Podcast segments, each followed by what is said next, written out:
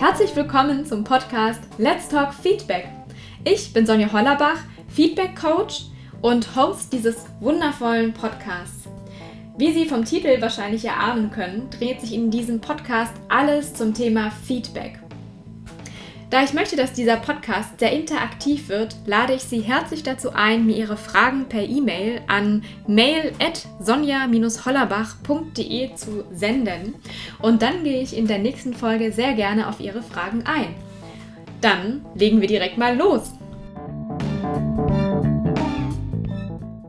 Einen wunderschönen guten Morgen. Ich sitze jetzt hier, es ist gerade Dienstag um ja, fast 9 Uhr, Viertel vor 9. Und heute geht es um das Thema schlechte Karten für Remote Work und zwar in Bezug auf Feedback. Denn ich durfte letzte Woche bei dem Leadership Circle der wunderbaren Theresa Bauer, sie ist Expertin für Remote Work, einen kurzen Beitrag leisten. Das heißt, ich durfte ganz kurz mein Thema Feedback vorstellen und zwar vor allem, was ich für Unterschiede zwischen Remote-Feedback und Feedback sozusagen vor Ort, das heißt im, im Kreis der Kollegen mit äh, Face-to-Face-Interaktion, wo ich da den größten Unterschied sehe und was ich gerne mitgeben möchte. Deswegen schlage ich vor, wir steigen auch direkt ein. Ein ganz großes Thema, was ich super interessant finde, sobald wir uns mit Thema im Remote-Kontext beschäftigen, ist, Normalerweise ist es ja so, dass wir unsere Arbeit im Büro verrichten, wenn wir nicht gerade mal im Homeoffice sind. Das heißt, alles, was wir sozusagen zu Hause erlebt haben, können wir sozusagen etwas mit Abstand betrachten, sobald wir uns auf die Arbeit bewegen. Das heißt zum Beispiel hm, Probleme, die am Frühstückstisch diskutiert wurden oder auch die schlechte Laune des Partners zum Beispiel, dass wir da die Möglichkeit haben, ein bisschen Abstand zu gewinnen, sobald wir die Tür hinter uns schließen und sozusagen entweder ins Auto setzen oder in die Bahn und auf die Arbeit bewegen.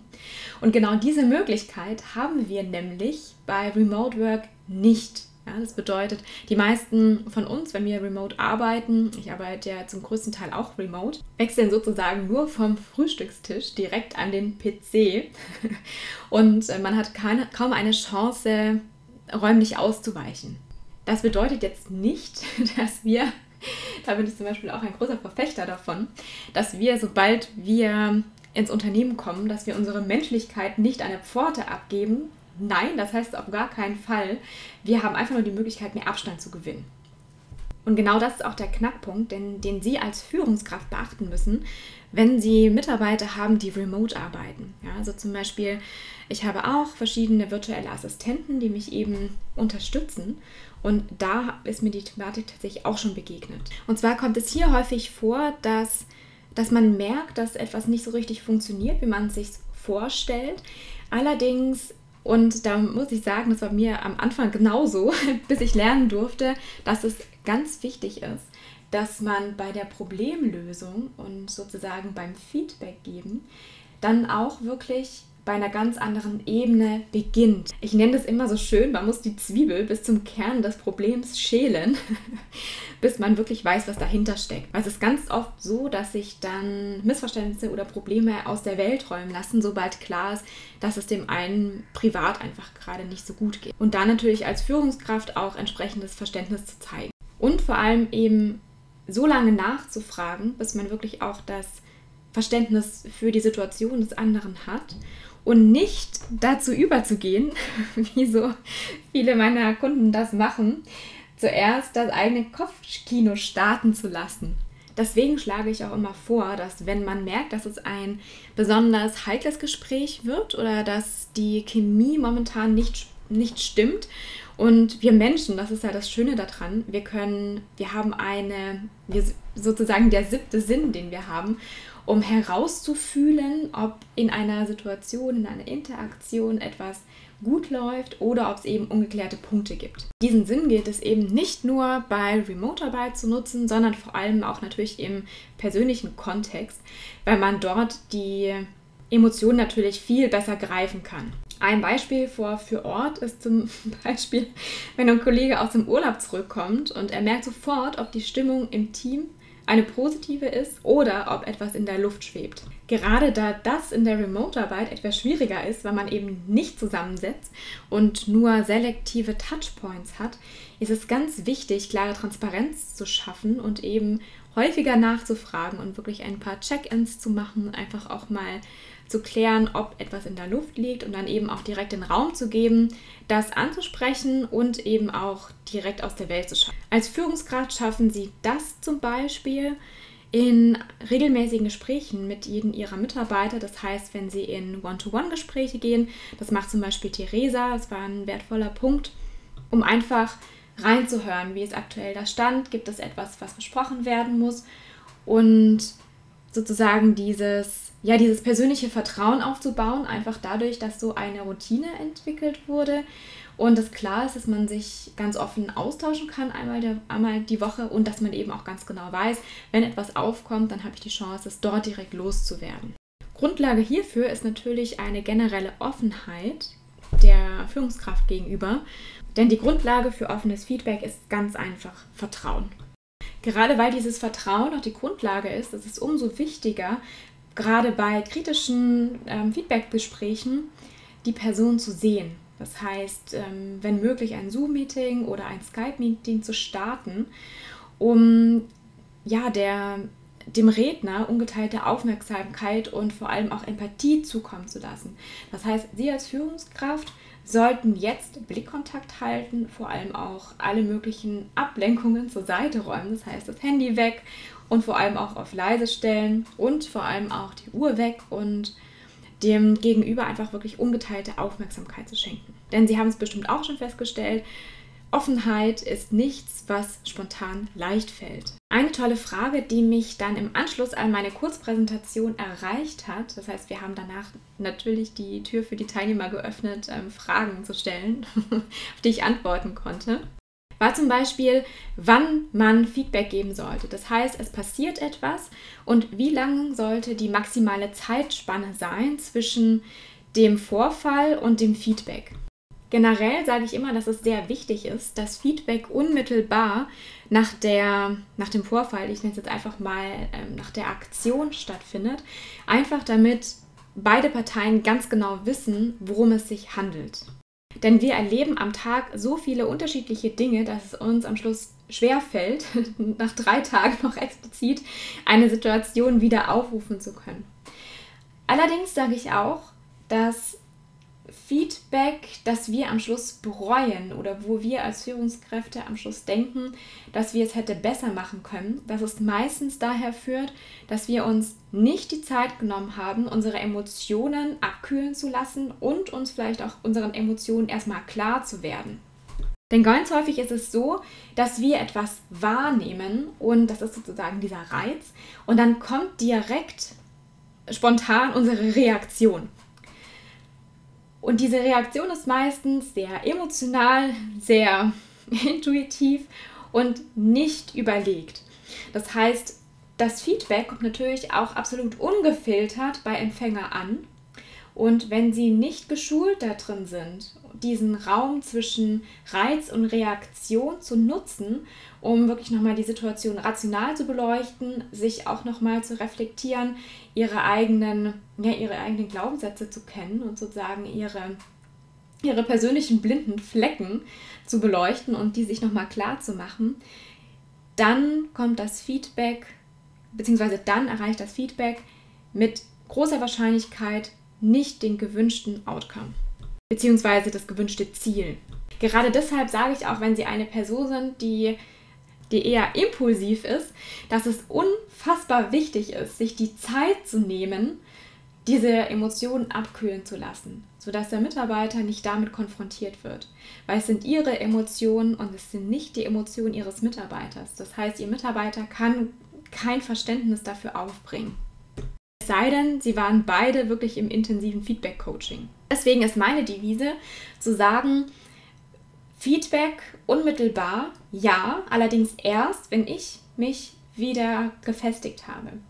Das heißt, auch wenn ein Feedback zum Beispiel einen Tag später kommt oder etwas ähm, passiert am Morgen und ich gebe am Abend darauf Feedback, ist es absolut okay. Und wenn Sie erst abends nach Hause kommen müssen und sich nochmal mit Ihrem Partner oder mit einem Kollegen austauschen müssen zu einer, zu der bestimmten erlebten Situation, ist es einfach nur fair Ihrem Mitarbeiter gegenüber, wenn Sie etwas Zeitpuffer dazwischen haben und dem am Schluss ganz sachlich, ganz klar, vor allem auch sehr spezifisch ähm, Feedback geben zu können. Eine weitere tolle Frage, die mich erreicht hat, war, eine Teilnehmerin hat ihr Remote-Team gerade ganz neu aufgestellt und hat sich jetzt überlegt, wie sie am besten eine Feedback-Kultur etablieren kann. Wunderbare Frage. Hier steige ich direkt ein äh, mit meinem Grundsatz, dass sozusagen Feedback die eigentlich nur ein Sammelsurium ist aus den einzelnen Gesprächen zwischen Mitarbeiter und Mitarbeiter, Mitarbeiter und Führungskraft und eben auch Führungskraft und Mitarbeiter. Und wenn man jetzt ganz neu eine Feedback-Kultur etablieren möchte, dann ist es ganz wichtig, von direkt von Anfang an eine sehr hohe Offenheit mit einzubringen. Das heißt, auch als Führungskraft direkt offen einzusteigen und das auch zu demonstrieren, sozusagen als Leitbildfunktion zu agieren und direkt Mitarbeiter einzubeziehen, sobald man selber eine Herausforderung hat oder auch zum Beispiel, wenn Sie als Führungskraft schon so gesettelt sind und so fantastisch in ihrer Führungsaufgabe aufgehen, dass sie eigentlich keine Herausforderungen mehr haben, was ich mir nicht vorstellen kann, dann, dann können sie ganz einfach ihrem, ihre Mitarbeiter auch mal in ihr Tagesgeschäft mit einziehen und sich einfach an manchen Stellen ein paar Tipps holen, Rücksprache einholen oder auch mal ganz einfach um Hilfe fragen. Und dann immer einmal pro Woche einen kurzen Team-Checkup einführen.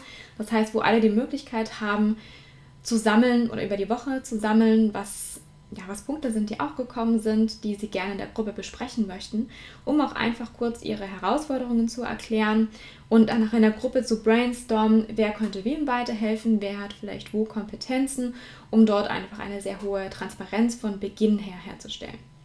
Was auch funktioniert, was auch wunderbar ist, ist zum Beispiel ein Online-Trello-Board, wo man ganz genau sieht, an was der andere gerade arbeitet und wo man sozusagen auch diese kleinen Aufgabenpakete dann verschieben kann.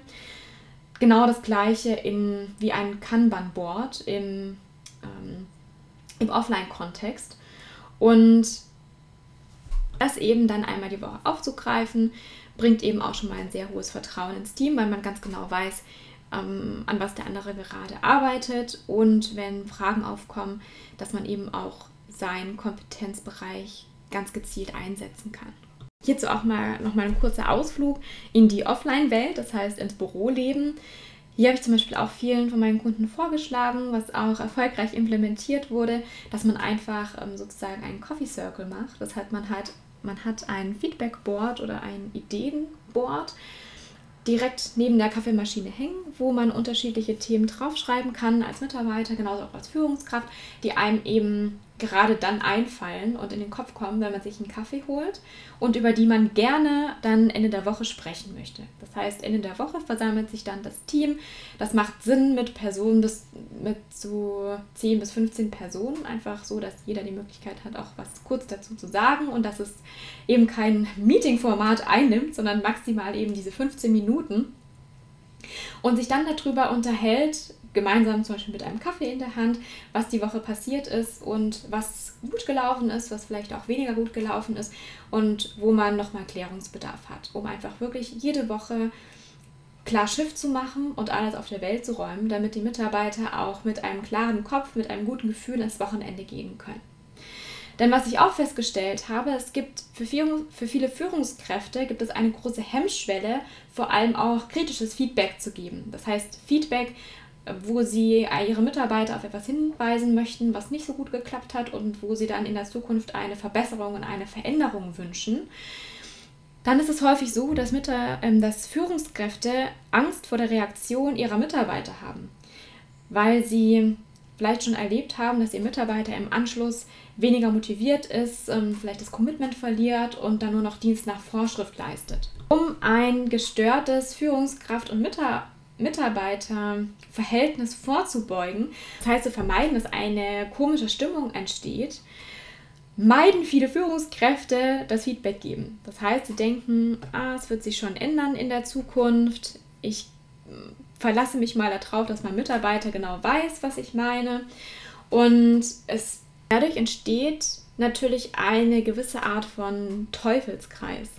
Das heißt, ein Teufelskreis zwischen Ansprechen und danach eine komische Stimmung akzeptieren oder ein Teufelskreis zwischen Meidung und Vertagung und trotzdem einer komischen Stimmung, weil natürlich der Mitarbeiter und Sie gleichzeitig merken, dass etwas in der Luft liegt, was gelöst werden sollte.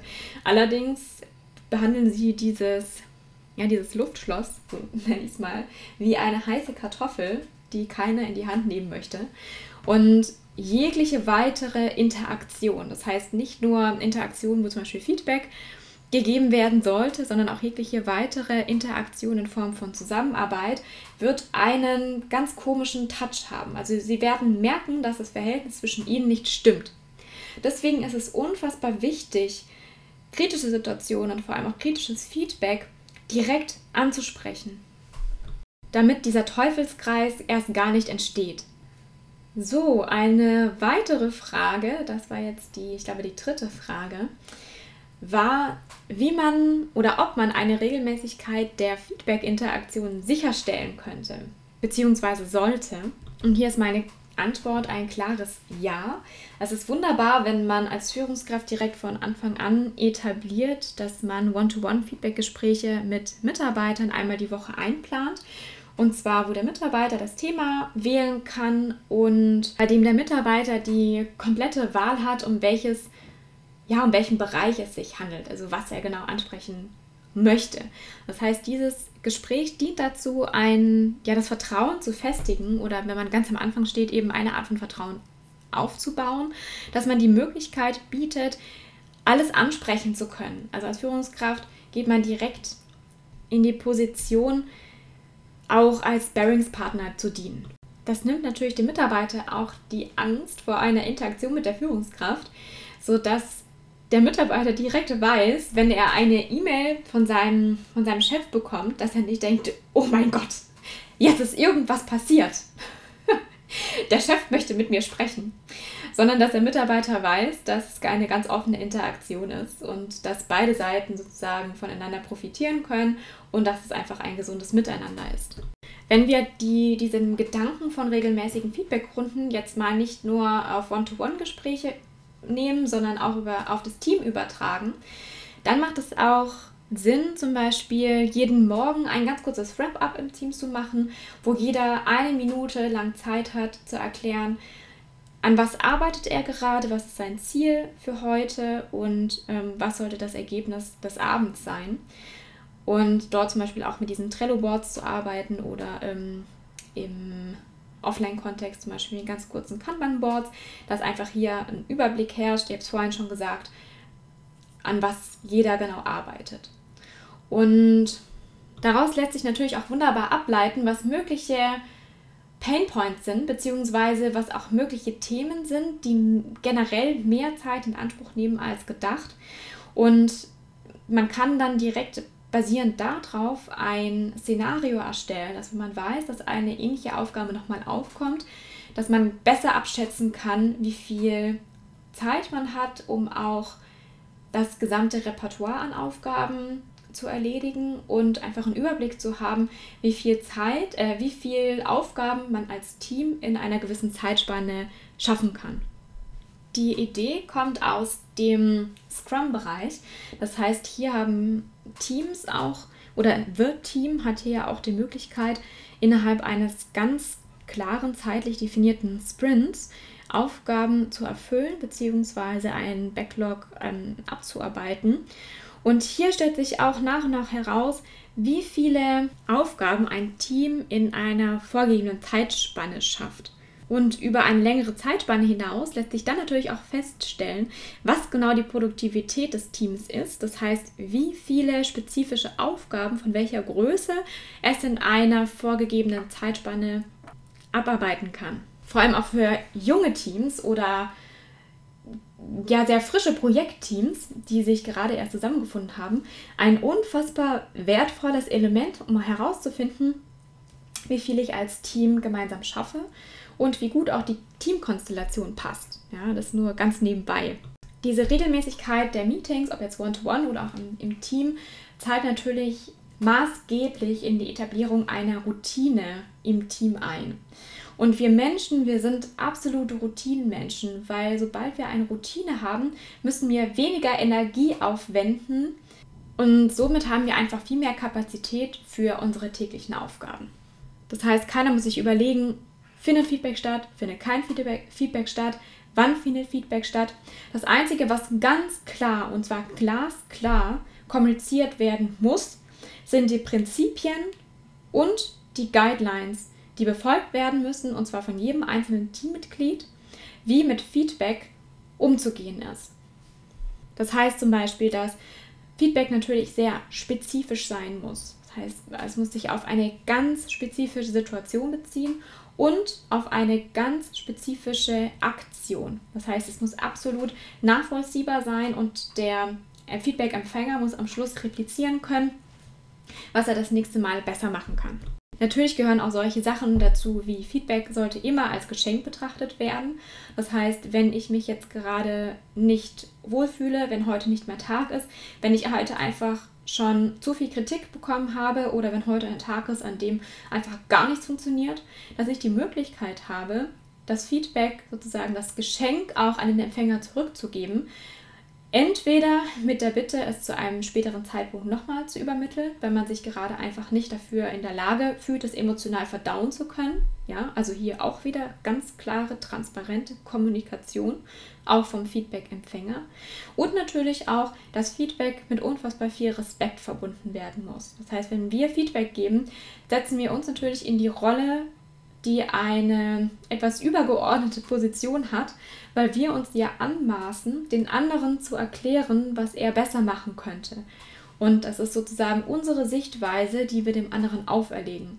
Und hier können wir auch durch ganz gezielte Formulierungen, da gehe ich eben in der nächsten Folge drauf ein, können wir in ganz gezielten Formulierungen vermeiden, dass das Ganze als Angriff oder als Bewertung aufgefasst wird. Das gilt natürlich im Online-Kontext noch mehr als im Offline-Kontext, weil im Online-Kontext ist es einfach so, dass wir uns weniger Gedanken machen, beziehungsweise wir haben eine geringere Hemmschwelle, ungefiltertes Feedback, das heißt ungefilterte Formulierungen an den anderen weiterzugeben, wo wir, wenn wir diesen Face-to-Face -face gegenüberstehen würden, uns einfach nicht trauen würden, ihm das in einer solchen Härte zu sagen. Ja, also ich sage, ich betone wirklich mal dieses Wort Härte, weil was ich schon erlebt habe, was Leute an Feedback in Textform über SMS, über E-Mail oder auch über Online-Tools erhalten haben,